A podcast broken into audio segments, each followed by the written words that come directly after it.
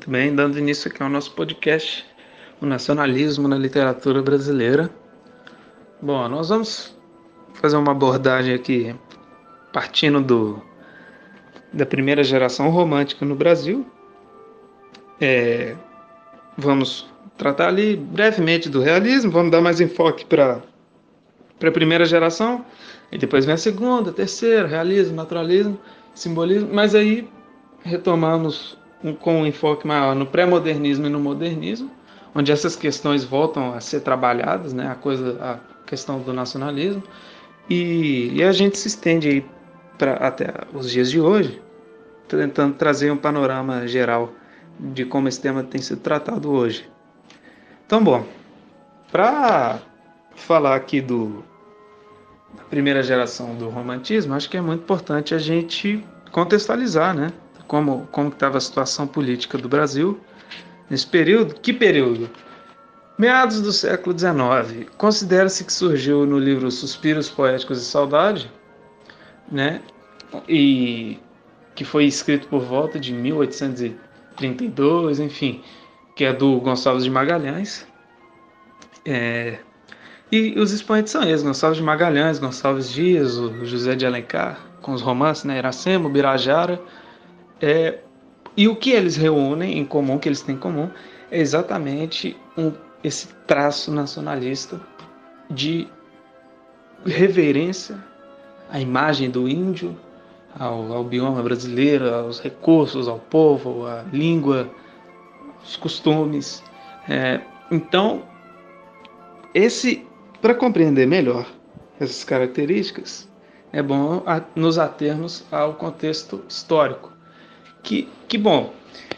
O Brasil vinha dando passos largos rumo à, à independência. Né, já. O Brasil, em, em 1832, quando surgiu, já era independente e já tinha é, todo o esqueleto de uma nação própria mesmo. Não era mesmo uma colônia. Assim. Tinha imprensa, Banco Nacional, né? E, e isso foi, foi sendo conquistado, Banco Nacional, sede administrativa, né, que era na época era o Rio de Janeiro, um museu nacional. Então o Brasil vinha assumindo agora a imagem de uma nação, é, que antes não era, ainda era visto como uma colônia, e agora ele já tinha todo um esqueleto político forte, além de ter já a sua tradição, já, né? Então o Brasil, nesse contexto, eu imagino que isso tenha despertado um orgulho dos aqueles que estavam vendo tudo isso acontecer, vendo o progresso, né, o Brasil crescendo, crescendo e crescendo e tornando-se independente. Então, é, surge aí a primeira geração dos românticos, que é provavelmente uma das, se não a mais, nacionalista da, é, em relação às demais escolas literárias. Né? Então, para ilustrar esses, essas características às quais eu me refiro, eu gostaria de ler aqui brevemente o poema do Gonçalves Dias, que está contido no seu livro Poesia Lírica Indianista. É, e esse poema aqui chama Minha Terra. Creio que ilustra muito bem esses conceitos. E diz assim: Quanto é grato em terra estranha, sob um céu menos querido, entre feições estrangeiras ver um rosto conhecido. Ouvir a pátria linguagem do berço balbuciado, recordar sabidos casos saudosos da terra amada. E em tristes serões de inverno, tendo a face contra o lar, lembrar o sol que já vimos e o nosso ameno luar. Certo é grato, mas sentido, se nos bate o coração que para a pátria nos voa para onde os nossos estão. Depois de girar no mundo como barco em crespo mar, amiga praia nos chama lá no horizonte a brilhar. E vendo os vales e os montes e a pátria que Deus nos deu, possamos dizer contente: tudo isto que vejo é meu. Meu, este sol que me aclara, minha, esta brisa, estes céus, estas praias, bosques, fontes, eu os conheço, são meus. Mas os amo quando volte, pois do que por fora vi, a mais querer minha terra e minha gente aprendi escrito em Paris, 1864. É, e esse traço típico, né, do, do Gonçalves Dias mesmo, Canção do Exílio, enfim, de você essa situação, a pessoa está em outro país e a saudade começa a apertar e ela vai lembrando, né, e evocando todas aquelas imagens que estão ligadas à sua pátria. E, e essa é uma característica predominante nessa primeira geração do romantismo brasileiro. E nem só de poemas viviam os românticos, como também de romances. É, e aí é o exemplo do Ubirajara, né, do José de Alencar, que conta a história. É, é um, um romance indígena e o que chama muita atenção é a propriedade do, do escritor, porque ele tem profundo conhecimento das palavras indígenas, né? E, e eu, eu, tenho até curiosidade de como que ele adquiriu esse conhecimento, porque é muita, todos, todos os temas ali do Tupi-Guarani, ele sabe tudo, assim. Então, muita propriedade do autor e, e bom, é, ele mostra o índio como uma figura muito virtuosa. Não virtuosa, né, em termos acadêmicos, virtuosa, sim. Porque, por exemplo, o Jaguaré, que é o, o protagonista, ele, ele é um, um guerreiro super forte, com sede de, de, de elevar-se. Então, logo ali no início, ele está caminhando pelas matas e aí é engraçado, ele fala que as onças estão ali do lado, tá todo, todo aquele bicho, e ele não liga, ele está indiferente àquilo, porque ele quer. Aparentemente há uma tradição, né? Em que um, um índio ele passa a ser um, um, um guerreiro quando ele captura, vence uma batalha contra um indígena de outra tribo, né?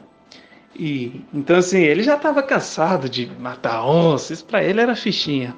E aí ele consegue capturar um indígena do, de uma outra tribo, o Pojucan.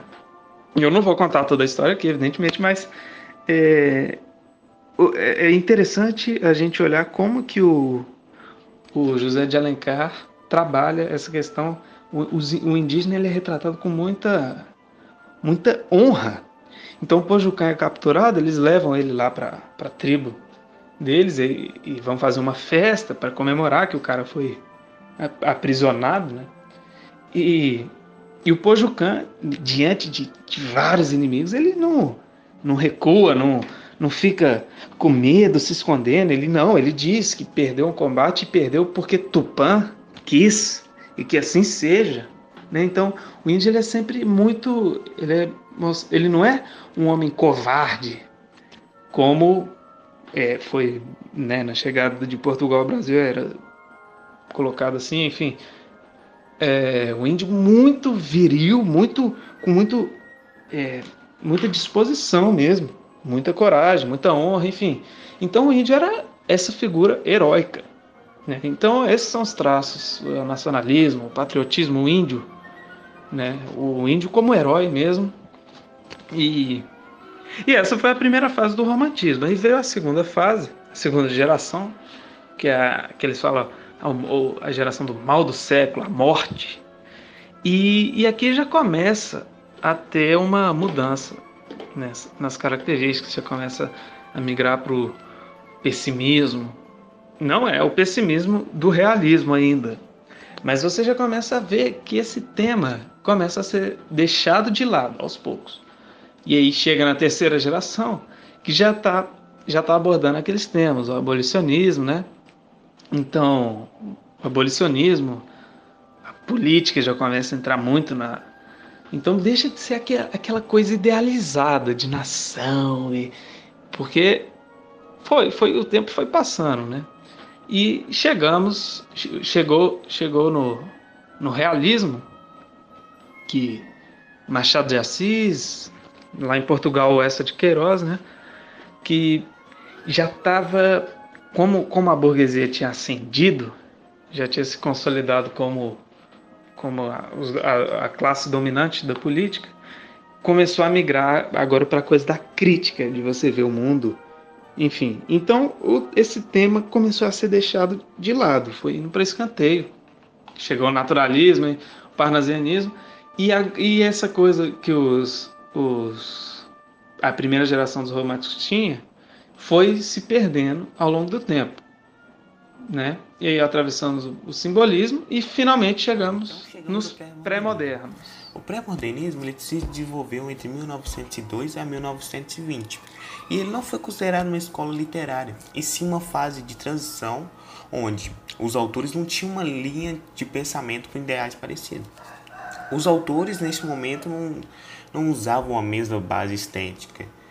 E eram autores de pé, dispersos, com uma língua diferente, uma obra diferente. E é engraçado também, e muitas pessoas perguntam o fato dele ser pré-moderno. Eles são pré-modernos pelo simples fato de ter nascido no século XIX e ter feito uma crítica é, social no Brasil nesse momento. Lima Barreto, ele tentava mostrar o subúrbio do Rio de Janeiro, mas no livro de Trinche Fim de Policarpo Quaresma, ele faz uma sátira ao personagem Quaresma, pelo fato de que Quaresma é, sonhava com o Brasil que aquele momento não era possível. Também tínhamos é, Monteiro Lobato, que foi um patriota e que nutria algumas coisas e não aceitava o Brasil ser da, daquele jeito naquele momento. É, ele chega até mostrar uma figura, o Jeca Tatu, e a ideia então dele era mostrar o atraso cultural do Brasil por causa dessas pessoas que o governo neste momento não viabilizava e não dava estrutura nenhuma para elas. É, então, essas divergências de opiniões entre esses autores foram fundamentais. Isso foi se estendendo até chegarmos no movimento modernista em 1922. Bom, então chegamos no modernismo. O modernismo nada mais que foi um movimento literário e que teve como marco inicial a Semana da Arte Moderna que aconteceu em 1922. É, esse momento foi inspirado nas vanguardas europeias, pois muitos dos artistas brasileiros é, foram para a Europa e tiveram como base os movimentos europeus como cubismo, futurismo, entre outros. Vemos então que o viés deste movimento era encontrar a identidade nacional brasileira, que estava perdida em, desde o século XVIII, é, com a influência do europeu na sociedade brasileira. Essa fase então foi considerada uma fase histórica é pelo fato das ideias terem tomado novos rumos e serem totalmente diferentes do que era constatado na sociedade brasileira. É, tivemos então um resgate da a valorização dos índios e o resgate dessas raízes culturais a gente viu então que os autores buscavam isso. E um deles foi Mário de Andrade. Mário de Andrade escreve um livro chamado Macunaíma e o propósito dele era esse: resgatar os valores indígenas perdidos. É, podemos ver isso logo na primeira frase do, do seu livro, onde ele escreve: No fundo do Mato Verde nasceu Macunaíma, herói de nossa gente era preto, retinto e filho do medo da noite. Houve um momento em que o silêncio foi tão grande, escutando o murmurejo do Uraricoera, que a Índia Tapaiumas pariu uma criança feia. Essa criança é que chamaram de Macunaíma. Já na meninice fez coisas de sarampantá. De primeiro passou mais de seis anos não falando. Se o incitava a falar, exclamava: Ai, que preguiça. Bom, como nós vimos aí nesse pequeno trecho, Mário de Andrade buscava exaltar os índios, é, assim como muitos dos autores e quase todos é, faziam isso nessa época. É, a gente pode até ver aí que o Mário de Andrade chega a chamar o índio de herói da nossa gente, mostrando que ele era algo soberano. Então, vale ser destacado que a ideia era de resgatar a imagem do Brasil, Outra coisa também que é válido destacar é que muitas pessoas confundem é que o nacionalismo na modernidade foi diferente do nacionalismo no romantismo. No romantismo, a figura do índio era idealizada. Já no nacionalismo modernista, o índio é usado para causar uma reflexão na sociedade brasileira. Essas ideias usadas por esses literatos durante a primeira fase modernista foi se incorporando e chegando no governo. Anos, chegamos na década de 30 e com ela temos um novo governo, o de Getúlio Vargas. É, neste momento também tínhamos o início da segunda fase pré-modernista. É, Vargas, hum, em um primeiro momento, tratou de adotar as medidas inacabadas é, do primeiro período e consolidar elas no seu governo. As ideias do governo Vargas era criar uma homogeneidade cultural e para isso é, houve então, algumas medidas. É, ter uma cultura com ideais brasileiros. Então Vargas começou a proibir escolas de colônias de imigrantes e proibiu também a fala de qualquer língua estrangeira em locais públicos brasileiros. Falando agora um pouco da educação no âmbito brasileiro, Vargas é, tinha a ideia de uniformização dos livros escolares. A educação e o controle dos conteúdos nas escolas é algo fundamental num projeto nacionalista. E é fundamental por quê? Porque é por meio disso que se constrói, que se consolida a homogeneidade cultural buscada por Vargas. É na formação de crianças e adolescentes que é possível construir um processo onde que as ideias nacionais sejam incorporadas e adentradas nas sociedades. Mas com o passar dos anos, vemos que isso não acontece nos dias atuais. E por quê? Porque não há esse investimento por parte do governo na educação. E com isso, essas ideias nacionais são enfraquecidas são enfraquecidos por uma série de fatores e o Isaac e o Diogo vão falar agora sobre elas. Com base no que foi dito do, durante o podcast, né, a gente se encaminha agora para a conclusão e a gente pode deduzir, né, depois de tudo isso, que é, o patriotismo ele não surge do nada. Ele não é aquela coisa que do nada você olha e fala assim: nossa, como que eu virei um patriota? Você dorme, acorda, é um patriota. Isso não ocorre, não é assim. O patriotismo é algo que tem que ser estimulado, por exemplo, é, como que você estimula isso? Na história né, que, que foi tratada, você percebia que o sujeito, o personagem principal, sempre estava querendo é, mudar de área, mas sempre querendo fazer grandes feitos para o país. Tanto quando ele quis comprar uma fazenda para cultivar terra, ou quando ele, ele quis ir para o exército, ou algo do tipo. Era sempre baseado em grandes feitos, sempre para fazer algo maior e algo grandioso. E patriotismo vem muito dessas raízes, de conhecer os grandes feitos da nação. E por conhecer os grandes feitos da nação, nós queremos que isso continue ocorrendo. É, a analogia que se faz é de um clube de futebol.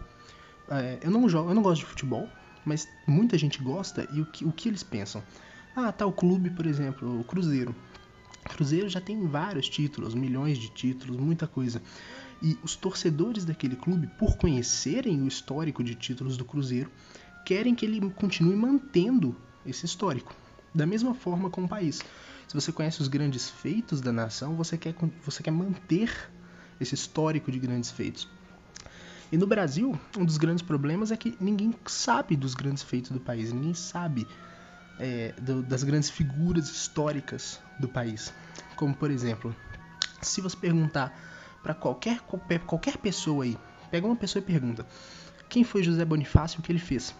90 a 95% não vão saber responder. José Bonifácio é conhecido como patriarca da independência. Ele é o, cara mais importante depois de Dom Pedro I, quiçá o cara mais importante da, da, da história da, da, independência desse país. Ninguém sabe quem ele foi. Ninguém sabe do, do tamanho da personalidade de José Bonifácio, sujeito que estudou na Europa, estudou fora, e veio trazer para o Brasil esse conhecimento que ele tinha. Ele basicamente arquitetou toda a independência do país. E isso não é de conhecimento geral. Agora, se você vai nos Estados Unidos, por exemplo, para perguntar quem foi George Washington, todo mundo sabe. Ou qualquer um dos pais fundadores dos Estados Unidos, todo mundo sabe quem foi. É, George Washington, é, John Adams, toda essa galerinha aí, Alexander Hamilton, as pessoas sabem quem eles são. Agora, no Brasil, as pessoas não sabem dos próprios pais fundadores do país. É, e, e várias outras personalidades, como por exemplo, Barão de Mauá. Barão de Mauá foi, o cara que industrializou esse país aqui. Ele construiu as primeiras ferrovias do país. É, nossa, foi, foi, foi um gigante da indústria. esse, menos ainda do que José Bonifácio, ninguém conhece. Totalmente desconhecido. Joaquim Nabuco, André Rebouças, e mais um, um, um, um panteão de grandes personagens históricos que são totalmente desconhecidos da população geral. Barão do Rio Branco, nossa, é, Marquês de Tamandaré, até os, os, mais famosos, como por exemplo o próprio Duque de Caxias. Se você pergunta para as pessoas, elas não sabem quem foi, elas só sabem do nome, porque existe, existe uma cidade com esse nome, porque existem estátuas, mas elas não sabem de fato quem foi. E, até figuras mais principais mesmo, como sei lá, é, Princesa Isabel, por exemplo, ou Conde Deu, as pessoas não sabem. E pro patriotismo, a figura-chave das, das pessoas, os grandes heróis nacionais e os grandes feitos da nação é algo extremamente importante para esse estímulo. No Brasil hoje a gente percebe que não existe patriotismo. As pessoas pegam bandeiras, vestem a camisa do país na época de Copa. Mas além desse período, ninguém nem liga. Ninguém nem liga pro histórico da nação. Ninguém, ninguém tem interesse de saber de onde viemos, quais nossas origens, o que somos enquanto país. Ninguém tem esse interesse. Isso é algo de extrema importância para a figura do patriotismo. Extrema importância. A própria Guerra do Paraguai, que é a nossa grande guerra aqui, as pessoas não sabem dos atos heróicos da guerra, elas não sabem de nada. É, a, a, Batalha dos Guararapes, que basicamente foi o que formou esse país. Sem a Batalha dos Guararapes, hoje o Brasil seria provavelmente é, comandado por holandeses ali naquela região do Nordeste. Isso é só alguns dos exemplos de grandes feitos que tem que, tem que ser, ser, ser trazidos à tona, tem que ser é, escavados e tirados do fundo do baú para a montagem da nossa identidade nacional. Porque o Brasil tem uma identidade nacional, só que infelizmente querem enterrá-la a todo custo. A nossa identidade de grandeza, nossa identidade de grandes feitos, de atos heróicos, que sim existem no Brasil, existem, e que são de extrema importância para essa questão do patriotismo, que hoje em dia é, tá, tá, tá em tamanha decadência. Né? É o que Nelson Rodrigues falava, que nós temos o complexo de vira-lata, por achar que o que vem daqui não é bom, que o que vem daqui não é suficiente, que o que vem daqui não presta, porque nós não sabemos do que já veio daqui. Nós não sabemos do que já saiu daqui. Por exemplo, é, Carlos Gomes com o Guarani é uma das melhores peças de música clássica do mundo. O próprio Machado de Assis, um dos melhores escritores do mundo. Claro que ele não é muito reconhecido por, escrever numa língua que é o português, que infelizmente deu, deu um escopo menor para ele de, de leitores, né? mas ainda assim é um dos maiores escritores do mundo. E mais um, um monte. O próprio Barão de Mauá foi um dos maiores industriais do mundo na época. Ele tinha uma fortuna maior que o orçamento do Império. O, o Império do Brasil foi, foi, foi um conjunto de atos heróicos per si, de grandes atos por si só. E, e muito mais, muito mais. E tudo isso corrobora para essa figura do patriotismo. E, e é, é isso que está em falta atualmente. A hipocrisia do patriota brasileiro está escancarado na nossa cultura. Não importa onde formos, em época de Copa ou eleição, o brasileiro exaltador da pátria está com a bandeira estampada no peito, utilizando ela com orgulho. Porém, todos sabem que essa é a roupa de sair que a mãe só deixa usar uma vez ao ano, não é? Não é novidade que o brasileiro só lembra do país em datas festivas. Além do mais, quem esquece do país nos feriados ou nas semanas de folga do carnaval? Acho um pouco difícil. Ok, ok, entendo. Temos que relevar certas coisas, porque o Brasil não é mais o mesmo, não se canta mais o hino nas escolas, não se fala mais de heróis nacionais como Ayrton Senna, se importava com o país na hora da Copa. Não só isso, mas além de perdermos esse sentimento de união da pátria, preferimos enaltecer outros países e culturas. Podemos pegar como exemplo simples e evidente os Estados Unidos, na qual temos bandeiras espalhadas em todos os lugares, cidadãos conhecem sua história. Talvez só falte ao Brasil reconhecer sua linda cultura e enaltecê-la além dos feriados.